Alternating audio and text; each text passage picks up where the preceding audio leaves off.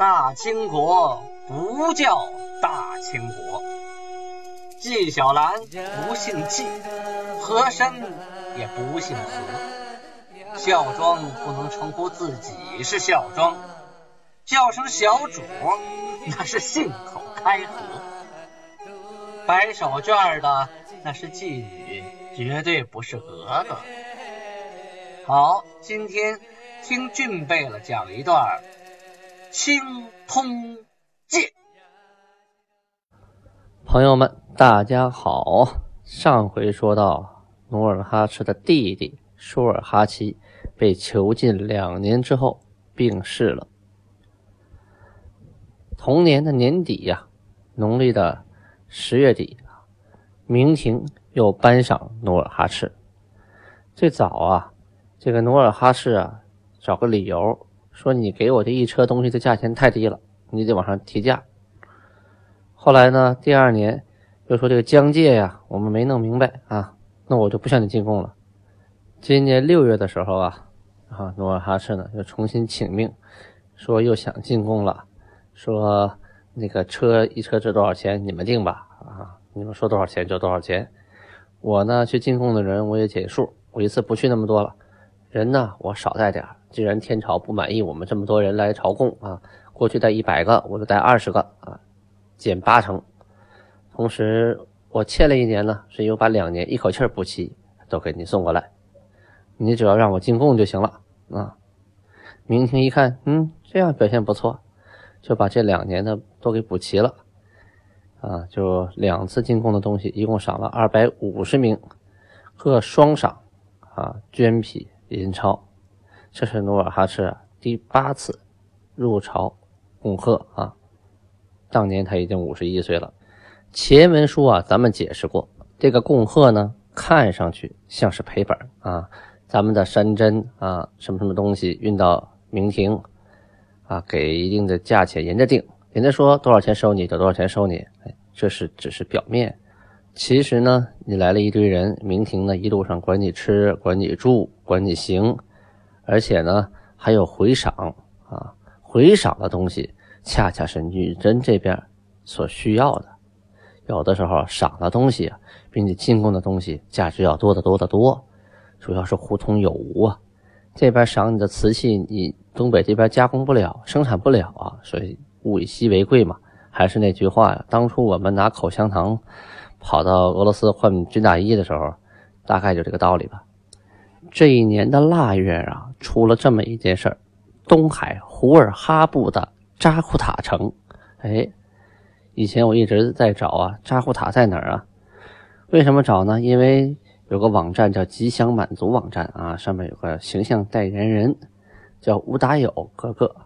这个乌达友哥哥呀，他就姓扎库塔氏，所以我就想，这扎库塔的地方在哪儿啊？哎，这回找到了，书中有写呀，扎库塔城在今天吉林省珲春城西。一百二十里之地，这个扎库塔城啊，向努尔哈赤啊请降，就是我要归顺。努尔哈赤一听啊，高兴，好事情，赏赏盔甲呀三十副。后来呀，这个扎库塔城啊，把这三十副盔甲呀，转手送给了撒哈连部。撒哈连呢是满语。黑色的意思，是指啊黑龙江这个部落呀，以江得名，主要分布在松花江口以上，牛满江就是今天俄罗斯境内的波列亚河口以下的黑龙江沿岸地区。后来呀，又收了这个乌拉布的布占泰，用于招降的布匹。哎，这个人挺有意思啊。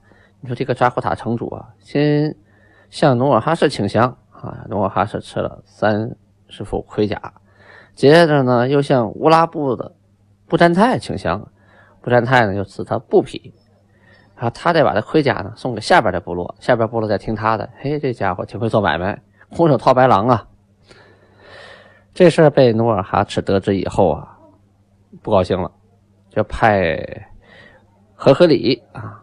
额驸和合里啊，额亦都霍尔汉统兵两千啊，向北去征这个扎库塔城。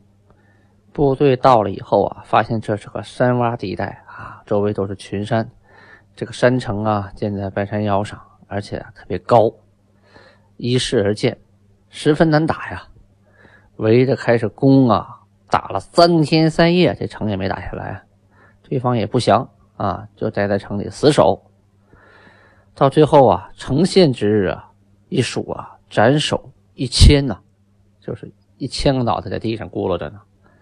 俘虏啊，两千，城里边抓了两千，那城外边还有人住呢，是吧？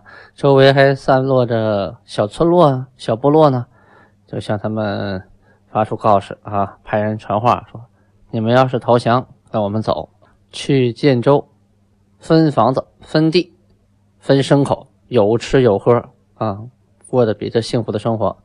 可我们走不走，那下场就跟这个扎呼塔城一样。你们城已经破了，老大也没了。你们看，在这儿你们还能安居乐业吗？赶快找个靠山吧！建州是最靠谱的地方，对于你们来说，那就是极乐世界呀。最后将图勒申、俄勒申两个路长和老百姓五百多户啊，都收回来了。带回到建州，过去打仗啊，和现在一样，就是资源的掠夺呀，啊，主要是抢人，人呢就是劳力呀。有了人以后，那个时候东北不缺地呀，啊，山里有兽，水里有鱼，地里种粮食就长，土地还肥沃，都是黑土地，就是没有人。一旦有了人，那你打仗就有了兵源，这生产力就能提高。所以啊，抢人是最关键的。话分两头，再说说蒙古这边啊。这一年呢，蒙古诸部向明请和啊，因为他被明朝打败了，呃，就向明朝请和，说我们不再闹了。呃，具体的战役我就不详细描述了，特别多啊。主要是啊，明廷任命了麻贵啊镇守辽东。麻贵这个人呢，很懂得打仗，利用了偷袭的方法，击败了内科尔克乌齐耶特部部长。草花啊，所有的其他诸部啊都怕了，就向明朝请和，说说我们不再闹了老老实实上供，你也赏我们点东西吧。转年啊，明万历四十年，公历的一六一二年，内蒙古科尔沁部的部长明安要与努尔哈赤啊联姻，哎，这是主动示好啊。这个科尔沁部啊，他的始祖。是奎蒙克塔斯哈拉，是元太祖啊成吉思汗的弟弟哈布图哈萨尔的第十四代孙。本来呀，居住在额尔古纳河、呼伦河及海拉尔河一带。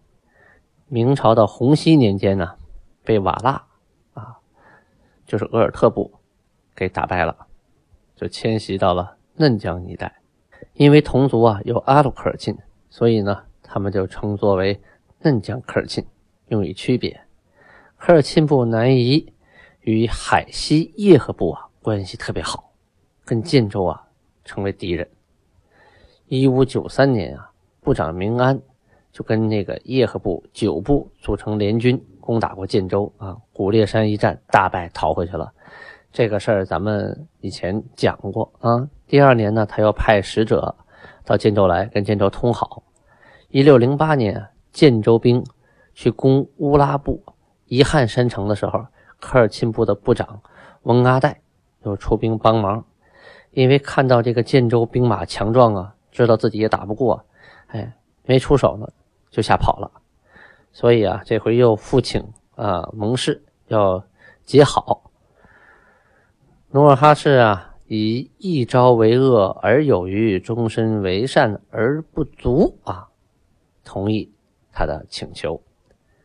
这个一朝为恶而有余，终身为善而不足，这个方针政策啊，就是努尔哈赤主要的外交政策。当时呢，努尔哈赤啊，听说科尔沁部部长明安的女儿啊，博尔济特氏啊，特别美丽啊。饶有风姿，就派使臣呢去下聘礼。明安呢就拒绝了其他啊部落的请求，就把这个女儿啊嫁到了建州。从此以后呢，努尔哈赤的后代啊就跟蒙古王公之间的联姻是络绎不绝啊，代代相传。说白了，这就是民族统一战线呐。同年呢，蒙古察哈尔部林丹汗继位了，而且呢，逐渐的势力开始壮大。林丹汗啊，是以长孙的形式继位的，当时只有十三岁啊。蒙古诸部啊，谁也不服他，各自称雄，不再向大汗纳贡，而且啊，劫杀汗的使臣，啊，抢劫财物。当时宣府啊，张家口啊，是韩与名人的贸易地啊，就是交易的地方。尤其张家口，林丹汗呢，派人往来张家口卖马呀、买货呀。哈拉慎部啊，就往往派人啊去劫杀、抢东西，还抢杀使臣。到西风口去领赏贸易啊，三十六部啊劫杀也是这样。然后韩呢，就派人去说，谁都不搭理他。这个林丹呢？不甘韩权的啊颓废啊，不甘韩权的这个这么就衰落下去了，就卧薪尝胆，积蓄力量，力图重振韩权，恢复先人的基业，乃自称给自己封了个什么韩哈，神中之神，权治成吉思龙圣汗。啊，后来呢又取了个号叫。林丹糊涂克图圣武成吉思大明睿智战无不胜不胜伟大恰克拉瓦尔迪太宗天神之神宇宙之玉皇转金法轮王。哎呦我的天哪，这么长啊！可想而知他的崇高的抱负啊！呃，到后来呢，他的势力是确实越来越强大了，可以跃马鸣鞭，以武力威胁明廷啊，让明朝给他赏赐。当时的蒙古诸部啊，都是那样啊，呃，没实力的时候呢，就乖乖的进贡；有实力了呢，就开始跟你做买卖；再有点本事呢，就一耀武扬威啊，带着兵过来打你一家伙啊！你要打我，我就跑啊！你要是不打我，我再打你啊！游击战。然后呢，就说了，你要是给我赏赐，那我就不打了。哎，通过这种方法求赏，这也属于一种武力威胁啊，类似于现在的绑票啊。啊，这就是明朝呢也不想跟他大动干戈，劳民伤财的，所以呢给点抚赏，他就老实了，这样就挺好。当年的八月份农历啊，就发生过蒙古啊六千余骑进镇远铺。就是辽宁省的黑山县啊，啊，抢去了军丁啊三百多名，牲畜啊就数不过来了，啊，明朝的兵官呢向上报的时候都报的很少啊，报的不实。这蒙古诸部啊，啊，对明朝的政策就是，你给我我就老实一会儿，你不给我我就抢。当年的秋天啊，这个乌拉部的布占泰惹祸了，他开始啊与努尔哈赤啊。歃血为盟啊，杀白马，吹牛以盟啊，说以后呢，两家和好，还娶了这个努尔哈赤的侄女。可是呢，他又带兵把建州啊所属的呼尔哈路抢了两回呀，还要呢娶谁呀？娶叶赫部的卜寨的女儿。这卜寨之女啊，原先是要嫁给努尔哈赤的，后来叶赫部啊扣下。啊，就没嫁，但是呢，这个婚约还在呀。哎，他要去，这是明显这要挑衅呐。还听说呀，这个布占泰呀，用暴剑啊射努尔哈赤的侄女额恩哲，就是他的媳妇。这个宝剑呢，就是用骨头做的箭头啊，呃，有带尖的和不带尖的，这应该是那种呃哨箭啊，不带尖的。过去是一种刑法，就男人犯了错误以后啊。把后背衣服扒光，然后呢，冲着后背射箭，就射这种爆箭。但是你射这个女人，还射努尔哈赤的侄女，这你就有点过分了，是吧？努尔哈赤听到以后啊，是勃然大怒啊。二十二日啊，农历的九月二十二日就带兵征乌拉。他领了多少人马呀？三万，这个数量可不少啊。平常不带这么多人啊，一下打下了乌拉河以西六座城，一口气就灭了六个城。然后啊，就在乌拉城西门二里的地方，叫金州城啊，在那就安营扎寨了。当时啊，蒙古尔泰皇太极啊要带兵过河。反正没多远了，富汗就让我们直接过去把他们灭了得了。努尔哈赤啊没同意，他这么说的：“欲伐大树，岂能拒折？彼斧金伐之，见之细微，然后能折。相等之国，欲一举取之，岂能尽灭之乎？”且将所属城郭尽销平之，独存其都城。这段话呀，反映了努尔哈赤的啊战略和战术啊。他说的意思是：你要砍一棵大树，你能咔啪一下就把人折断吗？你肯定得用斧头啊、锯子呀，当当当当当，一点点点啊，一点点的，慢慢慢慢的，最后他自己就倒了。我们和乌拉国那是国力相等啊。你想一下把人拿下，那怎么可能呢？我们把他附属之城啊都给他灭了，就剩下他一个都城啊，他也撑不了多久。于是就把那六个城全都给烧毁了，把房屋粮草全烧光了，就剩下这个孤零零这么一个都城了。到了第四天啊，努尔哈赤起兵沿着乌拉河的河岸呢往回走。走到这个福尔哈渡口的时候啊，布占泰啊乘着小船啊站在河中，在船上就磕头啊，磕头请建州兵啊赶紧熄灭烧粮的大火吧！你这么烧下去，我们冬天都得饿死啊！努尔哈赤身披明甲，策白马入河，水骑马胸，乃怒斥曰：“不占泰！”悉秦尔于朕，收养应杀之身，归主乌拉国，以我三女妻儿，不占泰，而以为天高地厚，改常变心，复七次蒙言，两次侵我所属胡尔哈路，更声言强取养父我所聘叶赫女子。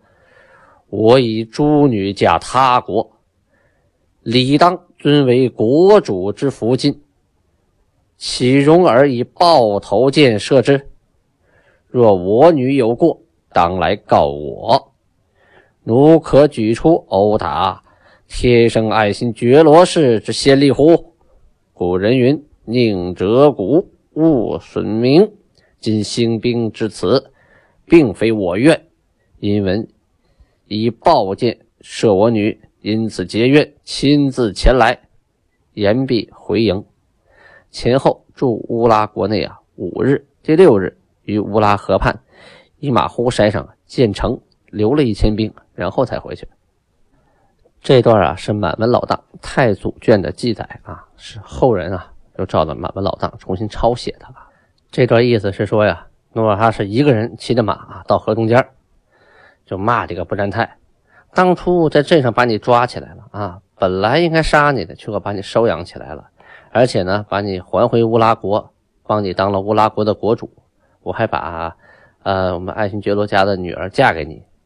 你说你不知天高地厚，经常变心，七回啊，七回违背了誓言，还有两回侵略我的胡尔哈路，更夸张的是，你还要娶。